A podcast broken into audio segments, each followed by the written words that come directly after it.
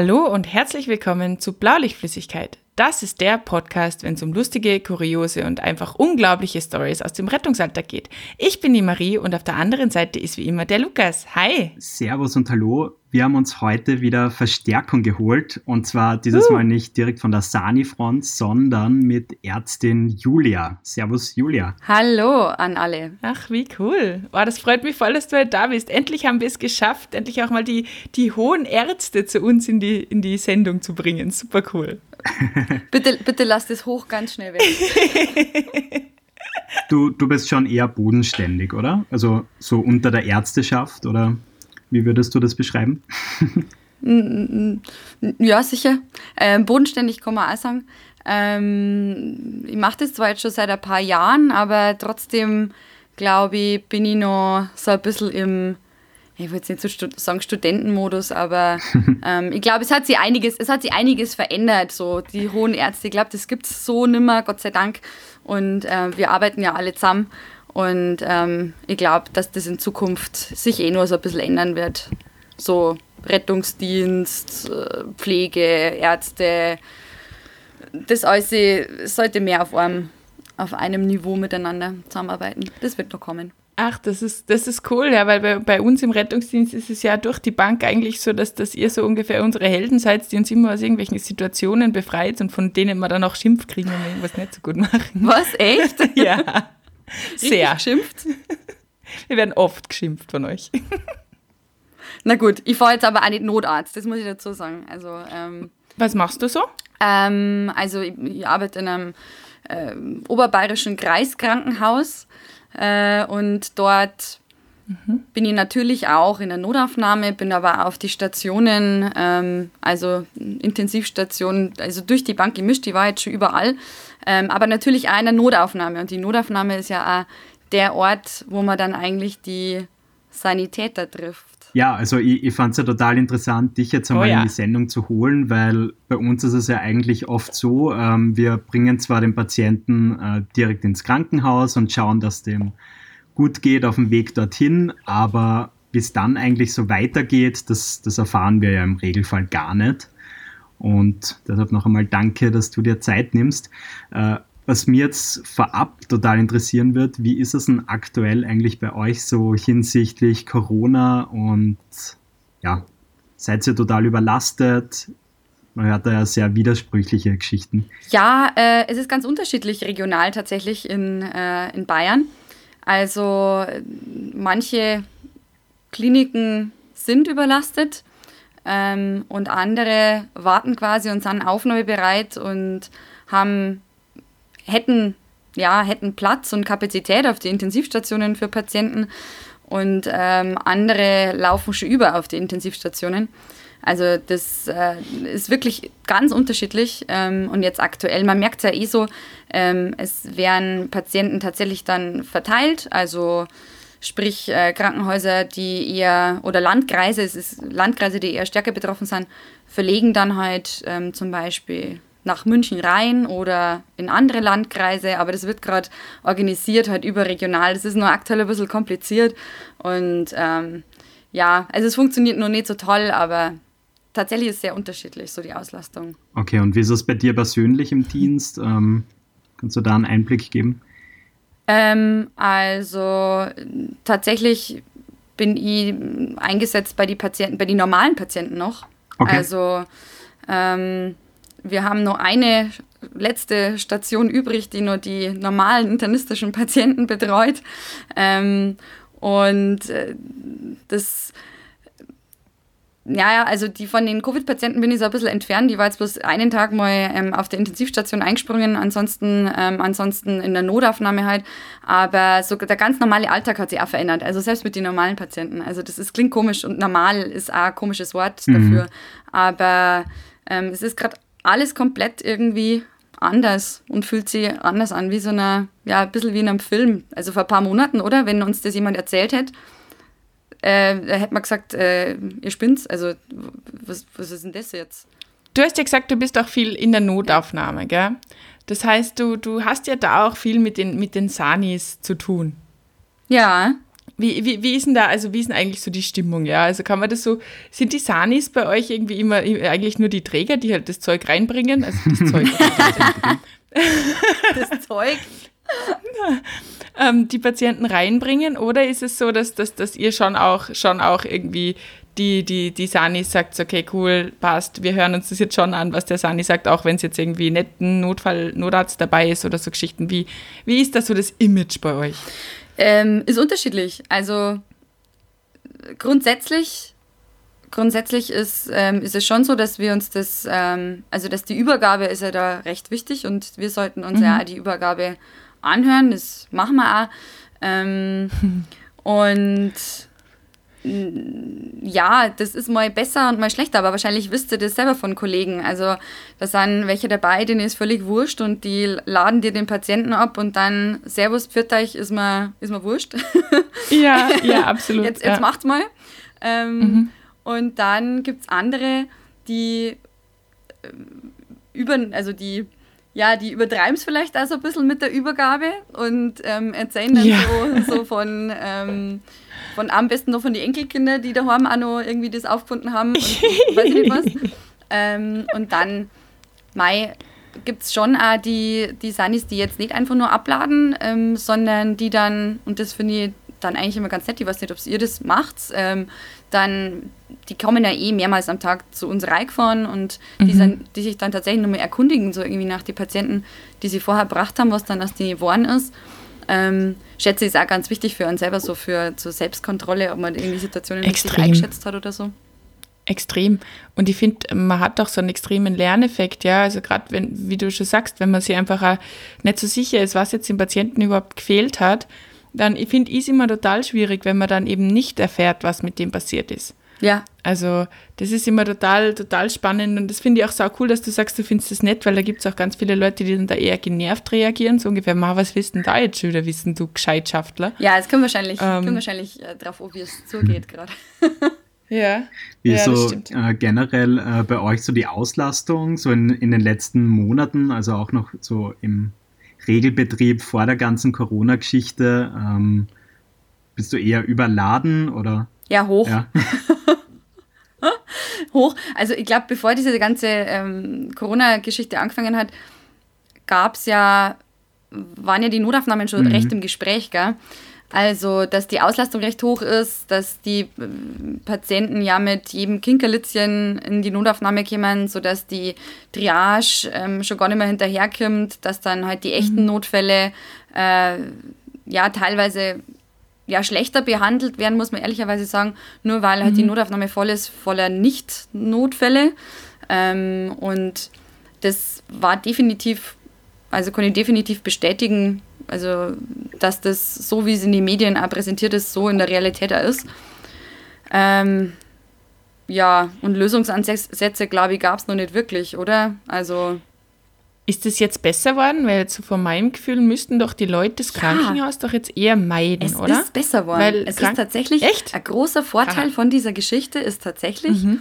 äh, dass die ja, dass jetzt irgendwie so Halsschmerzen und ähm, ein bisschen Bauchweh oder mir ist ein bisschen schlecht, ähm, eher nicht mehr in die Notaufnahme kommt. Also okay. du hast, wir hatten, also ganz am Anfang, als es losging, da waren wirklich nur, da kam wirklich nur noch der Schlaganfall, der Herzinfarkt, ähm, die Sepsis, äh, also wirklich die, die harten Fällerei. Also es war ganz interessant, okay. was das da irgendwie bewirkt hat. Jetzt inzwischen, ja.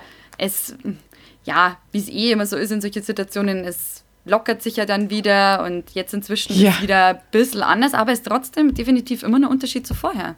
Also ich bin echt gespannt, ob das irgendwie so ein bisschen nachhaltig was bewirkt, vielleicht? Wäre auf jeden Fall schön. Das wollte ich auch gerade sagen. ähm, wie, wie gehst du eigentlich schön. mit so Hypochonder-Patienten um? Also, äh, ich glaube, Marie und ich, wir kennen das beide. Oh ähm, da mhm. gibt es so bestimmte Patienten, die führst du alle ein, zwei Wochen äh, irgendwie ins Krankenhaus. Die spielen ja. immer mhm. ganz große Tragödien und Dramen vor. Sterbende ja. Schwäne. Genau, und ja. für uns ist das dann quasi insofern einfach, dass wir die dann halt bei euch abliefern und ihr macht's dann. Aber wie gehst du dann damit um? Ja. Wie geht es dann weiter? Ja. Ja. Ich glaube, da kann man unterschiedlich damit umgehen. Ähm, ich habe eher so die Erfahrung gemacht, dass es meistens hilft, Symptome äh, ernst zu nehmen, erstmal. Also tatsächlich das ernst zu nehmen, einmal komplett zu untersuchen, und dann hinterher zum Sagen, hören Sie, also einfach mal alles erklären. Hören Sie, wir haben uns jetzt das angeschaut, wir haben uns das, die Laborwerte angeschaut, ich habe sie untersucht, wir haben ein Röntgenbild gemacht, wir haben das gemacht, wir haben das gemacht. Mhm. Und ähm, somatisch ist alles in Ordnung. Ähm, das halt einfach irgendwie ja, runterzubrechen, ähm, das hilft meistens besser als, ähm, ja, als jetzt irgendwie alles also überhaupt nicht ernst zu nehmen. Also das, das ist tatsächlich besser. Okay, aber das, das okay. gelingt dir dann auch weiterhin, äh, weiß ich nicht, du wirst auch sicher so Patienten kennen. also ehrlich gesagt, um vier in der Früh gelingt mir das nicht. Uns allen nicht. Also, es wahrscheinlich, es gibt ganz auf die Tageszeit drauf und es gibt auch ganz drauf, wie voll die Notaufnahme ist. Aber das ist wahrscheinlich bei jedem so. Ähm, weil, ja, ehrlich gesagt, um, äh, um vier in der Früh habe ich für Halsschmerzen überhaupt kein Verständnis. Und zwar null. Und auch nicht für einen Harnwegsinfekt ja. oder für diese ganzen Geschichten. Ähm, ja. Aber dann kann man das auch, finde ich, auch einfach mal sagen ähm, hören Sie, es ist jetzt vier in der Früh, Sie haben mich raustelefoniert sogar, weil wir, wir gehen ja dann auch irgendwann mal ins Bett, wenn es passt. Und wenn du dann wegen so einem Scheiß äh, wieder aufstehen musst und dich darunter kämpfst ähm, und dann vielleicht für den nächsten Notfall äh, nicht so bereit bist oder halt nur müde bist, ist das halt einfach, man muss da einfach ehrlich sagen, hören Sie, spinnen Sie eigentlich? Also, äh, geht's noch? Darf man auch dann mal sagen. Ja, und ich finde das auch ganz wichtig, weil ähm, ich meine, ihr studiert ja, ihr Ärzte studiert ja nicht umsonst. Wie viele Jahre? Sieben oder so? Sechs. Äh, sehr viele, okay, sechs. Ähm, und ich tue mir da als Sani immer ganz, ganz schwer, gerade bei diesen Patienten, die der Lukas eh auch schon, schon erwähnt hat, bei diesen sterbenden Schwänen, ja. wo du eh schon vermutest, dass da nichts haben kann, weil das schon seit 33 Tagen das Gleiche mhm. ist und so fort. Aber jetzt ist es schlimm um vier in der Früh. Und da bin ich immer so unglaublich froh um, um euch und auch euch, die dann auch uns in diesem Tun unterstützen, die halt dann sagen, also Sie, Frau Huber, jetzt kommen schon zum vierten Mal diese Woche, wir haben alles abgeklärt, bleiben Sie daheim. also weil, weil einfach die Kompetenz halt auch eine ganz andere ist, auch für die Patienten, das muss man ganz ehrlich sagen. Das macht schon der weiße Kittel. ähm, ja, Mai, was soll ich dazu sagen? Äh, das, das macht tatsächlich auch irgendwie so der weiße Kittel und diese komische Autorität, die man irgendwie dadurch kriegt. Ähm, da kannst du ihnen nur so viel verzeihen, dass schon alles abgeklärt worden ist. Ähm, die werden es wahrscheinlich dem Pfleger oder dem Sanitäter nicht glauben. Und dann kommt Herr oder Frau Doktor und dann, mei, bin ich froh, dass mir endlich der Herr Doktor sagt, dass mir nichts fehlt. Das hören wir ja auch oft. Also vorher sagen es irgendwie drei andere und dann kommt der Herr Doktor und dann ist alles gut. Also es, es, ist nicht erst einmal passiert, dass ich mir zum Beispiel zu Patienten, die einfach, einfach im ersten Blick total schlecht benannt waren, einen Notarzt dazu geholt habe. Und in der Sekunde, wo ich mir diesen Notarzt dazu hole, ähm, und der Notarzt drei Wörter sagt, ist es auf einmal, sind die wieder, wieder fit und hörig und machen, was der sagt. Ja? Kommst du auch latent verarscht vor als Sani, aber ihr habt da schon eine ganz andere Autorität, das muss ich schon sagen. Ja, das ist aber genauso, uns geht es ja genauso, wenn wir zum Beispiel, weiß ich nicht, anderes Beispiel, ähm, man visitiert Patienten jeden Tag und jeden Tag ist irgendwie Schwindel und schlecht und nah und ähm, dann gehst Chefarztvisite und dann sitzen die gestriegelt drin und äh, sind irgendwie gut drauf und, oh, ähm, und na, also das geht, geht, geht dann noch weiter. Das ist nicht nur beim ersten Arztkontakt so, sondern das ist dann stationär durchaus auch noch so. Wie furchtbar. Wie furchtbar, ich, ich verstehe da ganz oft Patienten nicht. Oder auch diese Leute, das finde ich auch immer sehr spannend, die dir, wenn du sie ins Krankenhaus bringst, die Symptome sagen, die sie haben. Und dann, wenn du die Übergabe machst beim Arzt und dem genau die Symptome sagst und dann der Patient sagt, ja, übrigens, äh, Schwindel ist mir auch. so, danke für nix. Oder am besten dann einfach nochmal was anderes erzählen. Das gibt es ja auch. Egal, ja, das, ganz äh, was anderes. Den Sanitätern wird was anderem erzählt, andere Symptome erzählt wie als dem, oder andere Geschichte wie dem Notarzt und dann nochmal andere Geschichte wie eine Notaufnahme und dann nochmal andere Geschichte auf Station. Ja. Also das haben wir durchaus Ja, auch. Das ist wirklich immer das Peinlichste, wenn, wenn du super schön ja. alles aufnimmst und dann sagt der Patient einfach was völlig anderes und du denkst dir nur, scheiße, das ist so peinlich. Ja, aber peinlich für wen? Vor allem, wenn du viel... Naja, es, es schaut halt im ersten Moment so aus, als hätten ja, wir stimmt. unseren Job nicht gemacht. Genau, also ich nehme es voll und? persönlich. Also ich nehme dann diese peinliche ja. Situation dann total auf meine Kappe. Ja, ich auch. Und ich muss mir dann meistens den Arzt dann noch so, so, so im Vorbeigehen sagen, das hat er vorher nicht gesagt. ja, geil. Ähm, Julia, wie, wie bist denn du eigentlich Ärztin worden? Äh, das war eigentlich Abitur gemacht, angefangen zum Studieren, Studium durchgezogen. Okay, dann anders gefragt. Äh, was, was waren so die Motivation dahinter? Wolltest du das immer schon machen? Oder?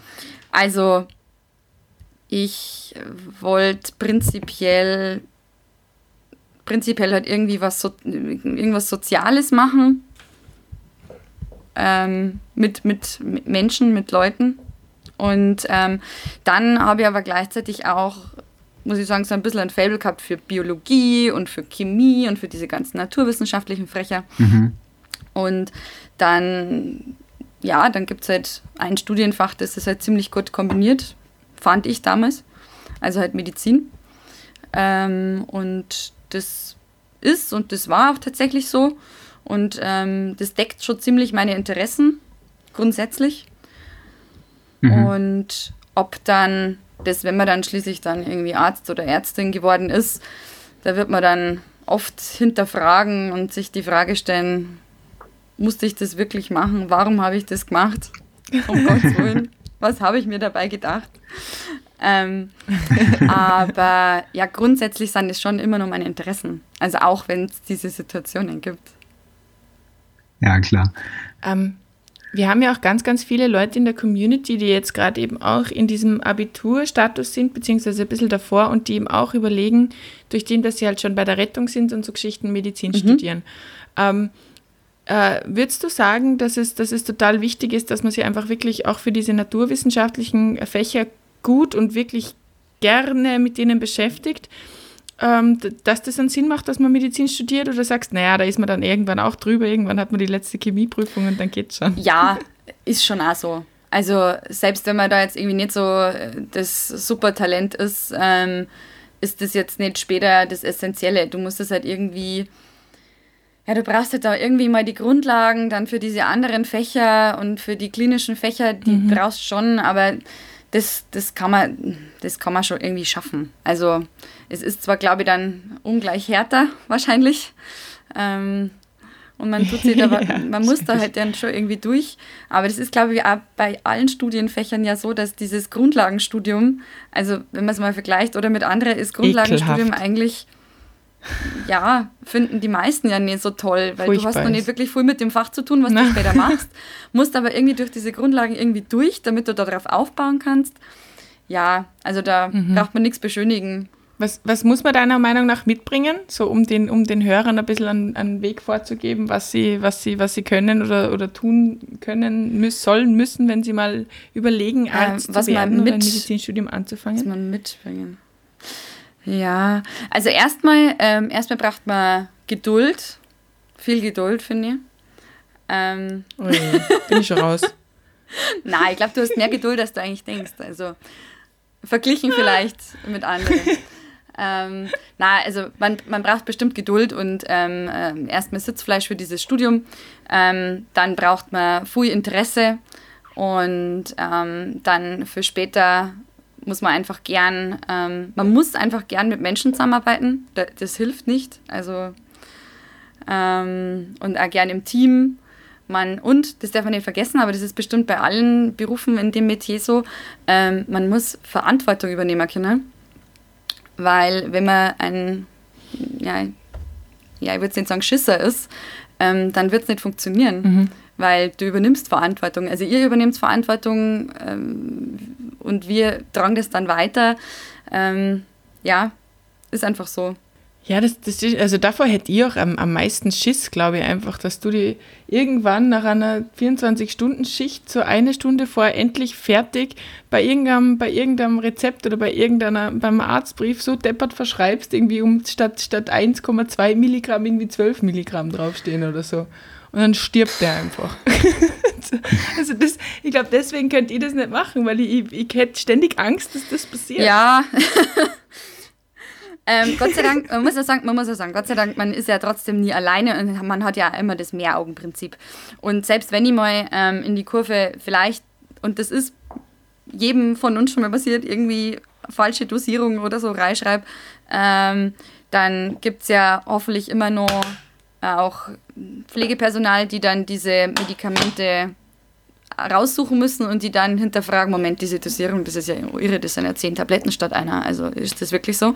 Ähm, oder andersrum gesagt, wenn ich ein Rezept schreibe und das ist totaler Humbug und der Patient geht dann in die Apotheke, dann gibt es da auch einen Apotheker, der auch nochmal ähm, mitdenken wird und dann vielleicht so, was ist denn, für ein, okay. was ist das für ein Schmarrn, was hat der da aufgeschrieben? Also, ähm, klar, Verantwortung ja, ähm, aber Gott sei Dank äh, teilt man sich ja das doch auf hoffentlich mehrere Schultern. Was mich noch total interessieren würde, ja. ähm, uns Sanis geht es ja schon total so. Äh, wir haben in einer früheren Ausgabe darüber gesprochen, dass so im Freundeskreis, wenn irgendwas einmal passiert, dann werden wir Sanitäter oh, ja. immer sofort angerufen, äh, was, was da jetzt die ultimative medizinische Lösung ist. Jetzt bist du Ärztin und kennst dich medizinisch wirklich aus. Mm. ist es dann noch schlimmer? Ich schätze mal ja, oder? Äh, ja. leider, ähm, leider bekommt man diese Anrufe. Ähm, sowas wie, ich habe da einen Ausschlag, konnte ich da ein Foto schicken? Oh ähm, oh oder oh ist das schlimm? Ist das ansteckend? Ähm, also ja, was soll man sagen? Ich habe, wenn ich, wenn ich, wenn ich genervt bin, ähm, dann äh, konnte auch mal eine patzige Antwort kommen. Aber ansonsten versuche ich auch da, genauso wie in der Arbeit, die Leute ernst zu nehmen, kurz zu sprechen, ähm, mir Gedanken zu machen und dann irgendwas zu empfehlen. Es hilft halt einfach nicht, man hat halt irgendwie diesen Job. Und äh, genauso würde ich wahrscheinlich, wenn mein, ähm, wahrscheinlich muss genauso mein Kumpel herhalten, der sich mit PCs auskennt und den ich wegen jedem Scheiß da fragen muss, äh, der kann genauso gut genervt sein. Oder äh, ja, PCs ist schöner bei, mir Vergleich, beste, ja. ist bei mir das beste Beispiel. Weil, Wirklich schöner ja, Vergleich. Da ja. hätte ich zum Beispiel ein totales, äh, ja, da kenne ich mich überhaupt nicht aus. bei, bei, mir ist es alles, was Heimwerken oder so Zeug betrifft, da bin ich so, und Maschinen, da bin ich so schlecht, da muss ich immer ja, kommen. ähm, hast du eigentlich schon oft die Situation gehabt, dass du äh, auch im Zivilleben ähm, helfen hast müssen? Äh, ja, ja, oft, ich weiß jetzt nicht, was oft ist, aber das kommt vor. Mm, mhm. So der Klassiker ist doch irgendwie die U-Bahn, weil der U-Bahn oder Zug, ähm, wo dann irgendwer umkippt. Meistens ist es eh, ich weiß auch nicht warum, aber bei mir werden sie immer, wenn dann, ohnmächtig. Wirklich. ähm, oder ja, und dann ist halt der nächste Klassiker, du bist halt irgendwo in der Stadt und da flackt halt einer. Ähm, ja. Und mhm. aber ich denke, da geht es wahrscheinlich eigentlich auch so, ähm, wo andere Leute halt dann irgendwie vorbeigehen, musst halt das irgendwie hingehen. Nicht, also ich weiß nicht, wie das wäre, wenn ich nicht Ärztin wäre, ob ich dann auch mehr der Typ wäre, der auch zu Situationen hingeht und erkennt und da auf die Leute zugeht. Ich weiß nicht, wie es anders wäre, weil ich bin es halt einfach. Aber ähm, ich muss halt dann einfach hingehen und schauen.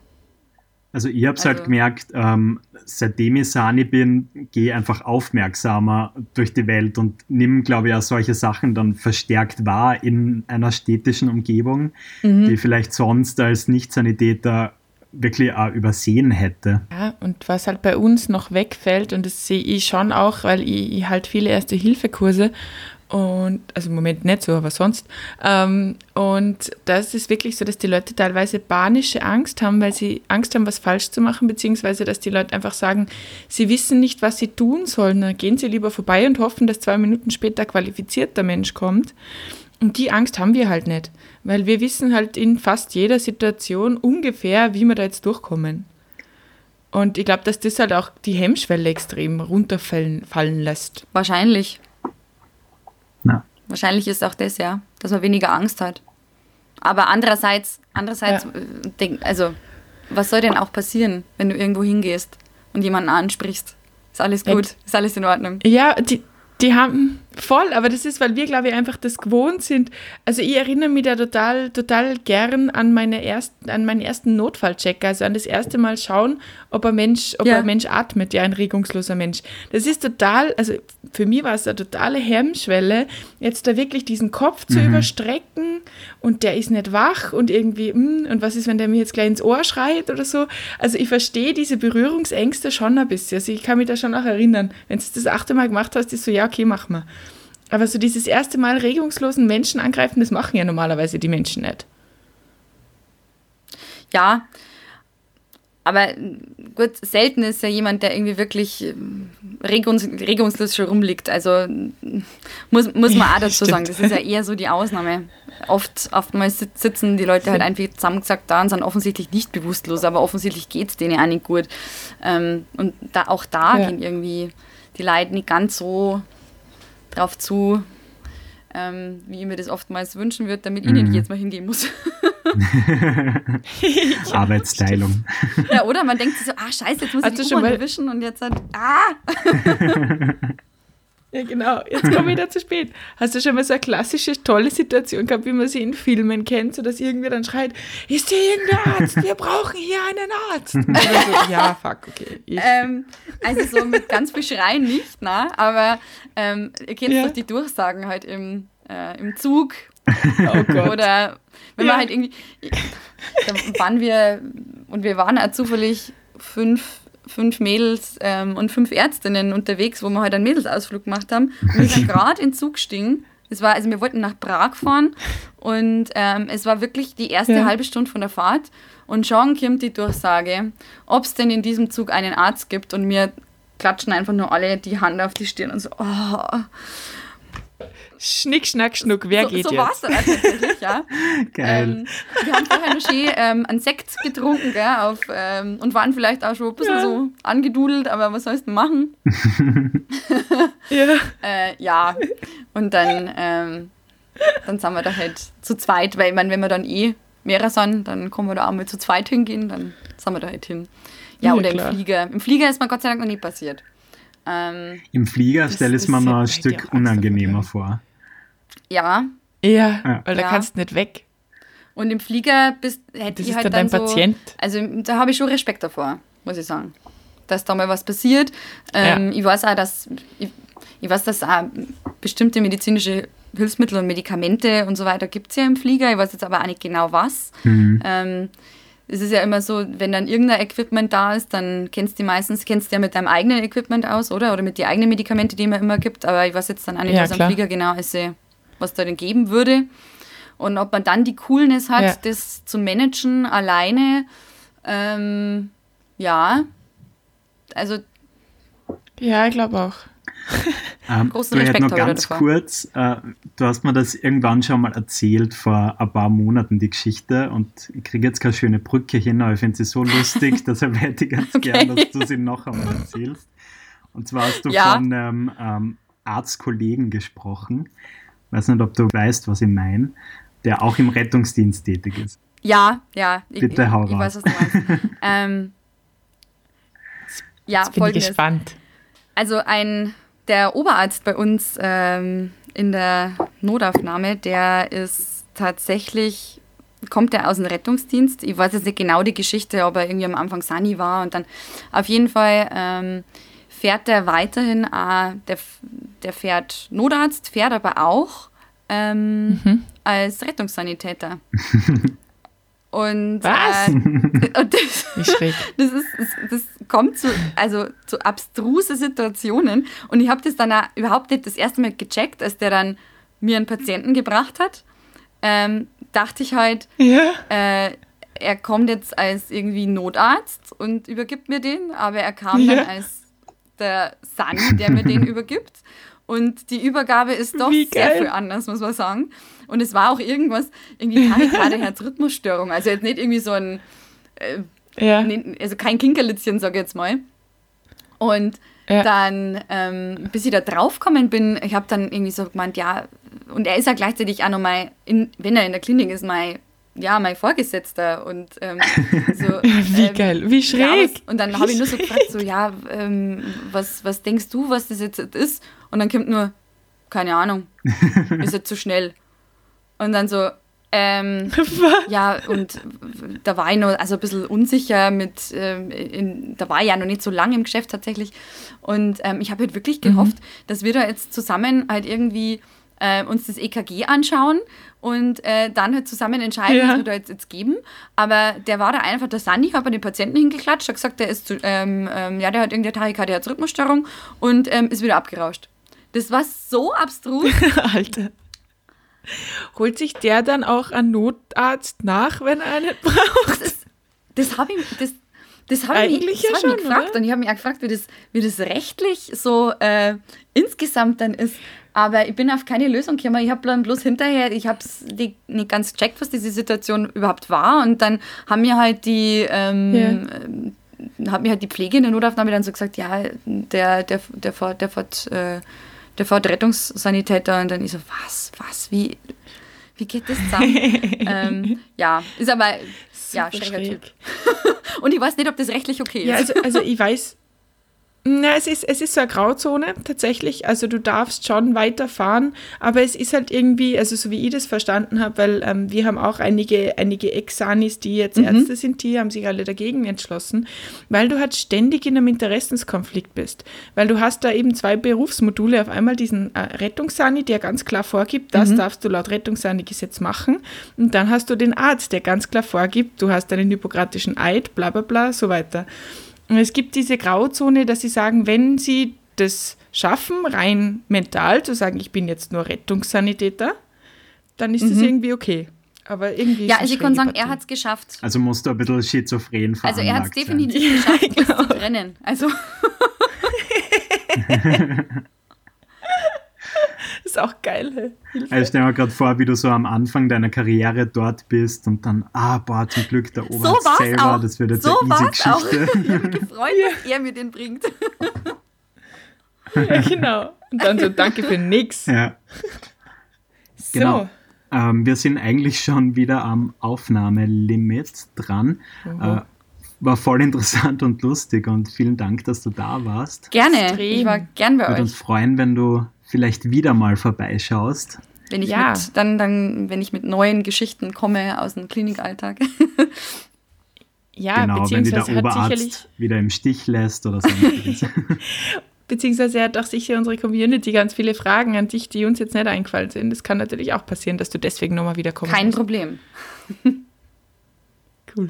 Voll cool. Ja, super. Äh, in diesem Sinne, ähm, wir hoffen, euch hat die Folge gefallen, ähm, wünschen euch einen schönen Start in die Woche und wir hören uns dann nächstes Mal wieder.